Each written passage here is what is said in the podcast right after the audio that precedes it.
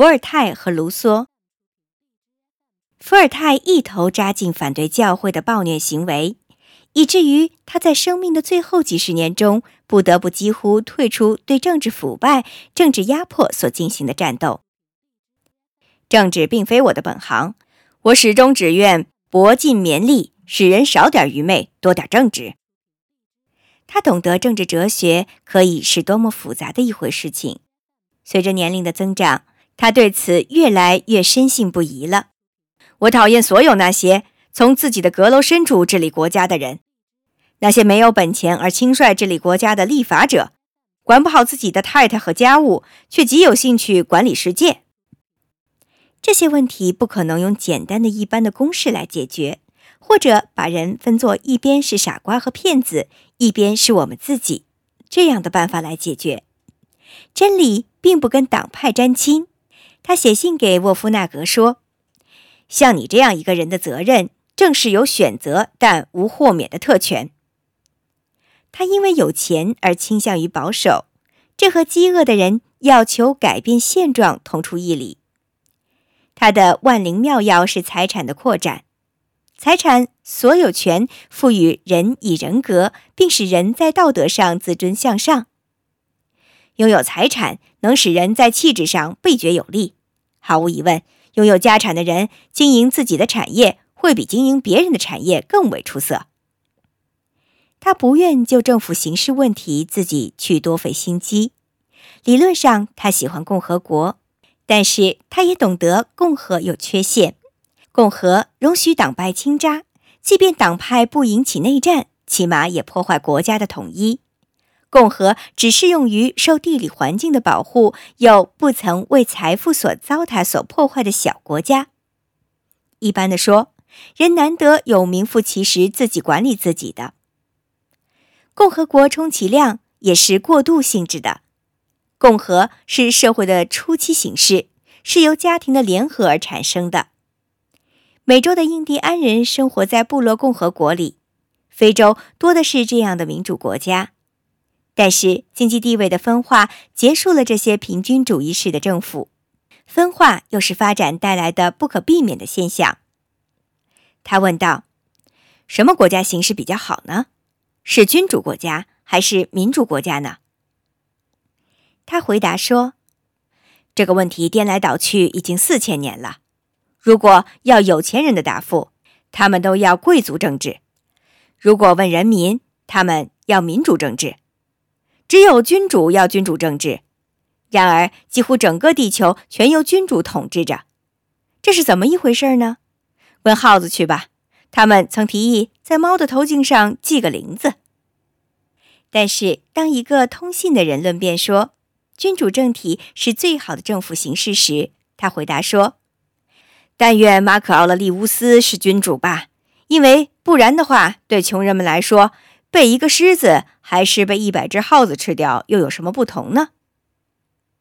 同样，他差不多对国籍漠不关心，像个四海为家的人。他几乎没有一般字义上的所谓爱国心。他说，爱国心一般指的是一个人除自己国家外仇恨其他任何国家。要是一个人盼望自己的国家兴旺发达，却又绝不牺牲别的国家，那么。他同时既是一个明智的爱国者，又是一个世界公民。像是一个优秀的欧洲人，他赞美英国的文学和普鲁士的国王，尽管法国正在和英国和普鲁士两国打仗。他说：“既然国家双方打仗，他们之中也就没有多大可以选择的了。”他最痛恨战争，战争是万恶之首。可是没有一个侵略者不闻过是非。都借口说他的罪恶是正义，杀人是禁止的，所以一切杀人犯都受惩罚，但他们在号角声中大批杀人除外。在哲学词典条目“人”的末尾，他发出一点关于人的总的感慨：使人从存在于母亲肚子里时的植物状态，又从婴儿状态中的动物状态，到开始有自我感觉的理性成熟状态。需要二十年，发现哪怕一点点人的自身结构，竟需要三十个世纪。了解一点他心灵的东西，则需要无限的岁月。然而，一瞬间就足以置他于死地。他因而认为革命是补救的办法吗？不，因为第一，他不信任人民。人民从事理性活动的时候，一切便都完了。大部分的人总是过于忙碌，无暇认识真理，直至谬论变成了真理。他们认知上的历史只不过是一种神话，替代另一种神话而已。一旦原有的谬论得以成立，政治便利用它作为口碑载道的东西，直至另一种迷信起而摧毁这一种谬论。政治又从第二种谬论大获裨益，犹如他从第一种谬论获益匪浅一样。于是乎，不平等又在社会结构中根深蒂固。只要人还是人，生活还是一场厮杀拼搏，它就几乎难以消除。说所有的人都是平等的那些人，如果他们的意思是说所有的人都有平等的权利，享有自由，享有财物，并受法律的保护，他们便道出了最大的真理。但是，平等同时可以是世界上最自然不过，也是最梦幻一般的东西。最自然不过是他局限于权力的时候，最不自然则是他试图平分财产和权力的时候。并不是所有的公民。都是一样的强壮有力，可是他们可以是同样自由的。正是这一点，是英国人已经做到了的。享有自由是指除法律以外不受任何东西的约束。这是自由分子的想法，是杜尔戈、孔多塞、米拉波以及伏尔泰其他伙伴的想法。他们希望来一次和平革命，这不能很好的满足被压迫者的要求。他们要求自由。不如要求平等迫切，甚至牺牲自由也要平等。卢梭是一般人民群众的喉舌，对阶级的悬殊很敏感，这些悬殊随处可见，所以他要求平均分配。后来，当革命大权落到他的信徒马拉和罗伯斯庇尔手中时，平等时来运转，自由却上了断头台。人间立法者出于他们的想象，想创造一个崭新的世界，因而创造出种种乌托邦来。伏尔泰对他们是持怀疑态度的。社会是时间的产物，并非是逻辑上的三段论式。过去的东西从门里被推出去时，他又从窗户钻了进来。问题在于证明我们用什么变革的办法，才正好能够减少我们实际上生活于其中的世界上的痛苦和不公平。在理性的历史赞美中，真理理性的女儿，在路易十六接位时表示他兴高采烈，还盼望巨大的改革。理性对此回答说：“我的女儿啊，你了解的很清楚，我也盼望着这些东西，还盼望更多的呢。”但是，所有这一切都需要有时间和思想才行。我总是觉得欣慰的，因为在诸多失望之中，我还是取得了一些我所向往的改革。但是，多尔戈当权时，伏尔泰也为之雀跃欢呼，写道：“我们在黄金时代里可以出头露面，大干一番了。他曾经鼓吹的改革，如今就要到来。”设立陪审制，废除十一税，穷人豁免一切赋税等等。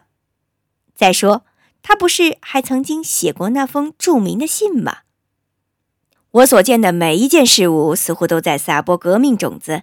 革命必然不可避免的即将到来，但是我是享受不到亲眼目睹这场革命的快慰的了。法国人总是姗姗来迟，跟在事物的后面，但是他们终究会跟上的。火种就是这样一家家传播开去的，一有机会就会冒出灿烂的火花，于是就引起一场罕见的暴动。年轻人幸运的很，他们将看到美好的事物。不过，他并没有完全认识到自己周围正在发生的一切，他片刻也不曾想到，在这灿烂的火花里，整个法国会由衷的接受这位古怪的。让·雅克·卢梭的哲学。这位卢梭从日内瓦和巴黎正以伤感的浪漫小说和革命的小册子使世界为之震惊。法国复杂的灵魂好像分裂投身到这两个人身上去了。两人那么判若鸿沟，却又那么具有法国人的特征。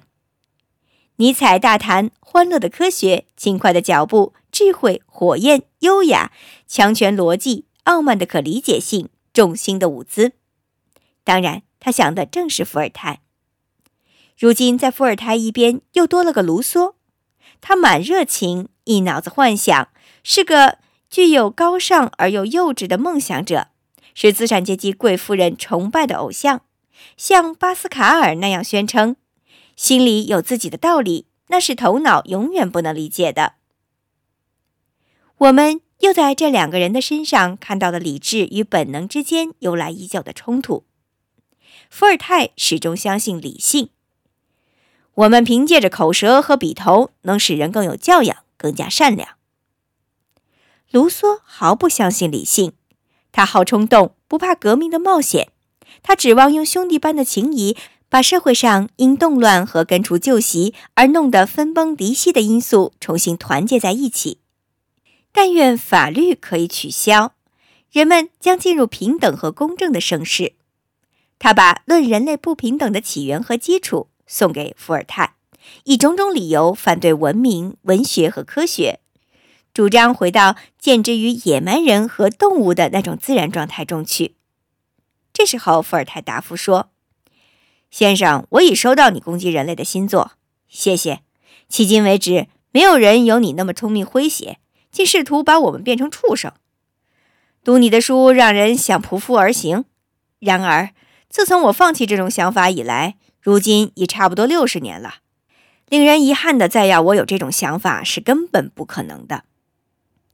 他看出卢梭返回野蛮状态的热切之心，继续进入到他的社会契约论里，觉得恼怒的很。他写信给博尔德先生说：“哎，先生，如今让雅克像个哲学家，犹如猴子像人一般。”他是迪欧根尼发了疯的一条狗，可是他却攻击焚毁该书的瑞士当局，坚持他那著名的原则。你说的话我一句也不同意，可是我将誓死保卫你说话的权利。而当卢梭逃避他的许许多多敌人时，他热诚地邀请卢梭来乐园住在一起，那该是怎样一番情境呢？伏尔泰深信，所有这种对文明的非难指责。全是志气十足的胡说八道。人在文明状态下无可比拟的，要比在野蛮状态下好得多。他告诉卢梭，人凭本性是猛兽，文明社会意味着是对这类猛兽的一种约束，减弱其残暴性，并通过社会秩序可能发展其理性和乐趣。他同意事情很糟糕，容许某类人说，让做工的那些人纳税。我们不纳，因为我们不做工。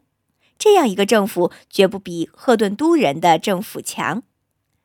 巴黎即使在腐化堕落之中，也还有弥补可取之处。在如此世界中，伏尔泰叙述了一个天使如何派巴普克去进行采访，看波斯波利斯城是否该毁灭。巴普克去了，他发现许多罪恶的现象，惊恐万分。但是不久以后，他开始对一个城市产生好感。居民虽然轻浮、虚荣、爱诽谤人，却彬彬有礼、和蔼可亲，而又仁爱慈善。他很怕波斯波利斯会受到惩罚，他甚至害怕在自己的报告中做出说明。然而，他是用下列方式提出报告的：他让城中最出色的翻砂工用不同的金属、泥土和玉石做材料。铸成一座小小的人像，带给那位天使。他说：“难道就因为这座可爱的人像不全是金子、钻石形成的，你便要打烂它吗？”天使决定不考虑再毁掉这座城市，却听任如此世界了。毕竟，人如果只想改变制度，而不先改变人的本性的话，那么未变的人性不久又会使那些制度起死回生的。这里又是那固有的循环了。人确定制度，而制度又培育人。改变从哪些才能切入这一环节呢？伏尔泰和自由主义者认为，可以凭着理性教育人，改变人，从而缓慢的、和平的破除这个环节。卢梭和激进分子则觉得，打破这一环节，只有靠出于本能的激情行动才行。他们会破除旧制度，并受热诚的驱使建立新制度，然后自由、平等、博爱才能盛行于世。也许真理还高居两派意见不一致的阵营之上呢。本能必定要摧毁旧的，但只有理性才能建立新的。当然，反作用的种子在卢梭的激进主义中埋下丰盛的前景了。因为本能和情感始终是忠于他们所原处的往昔，他们适应往昔的一成不变的东西。经过革命的进化之后，心灵的需要又会召回超自然的宗教和惯常安宁的昔日的太平盛世。在卢梭之后，就出现了夏多布里昂、斯塔尔夫人、麦斯特尔和康德。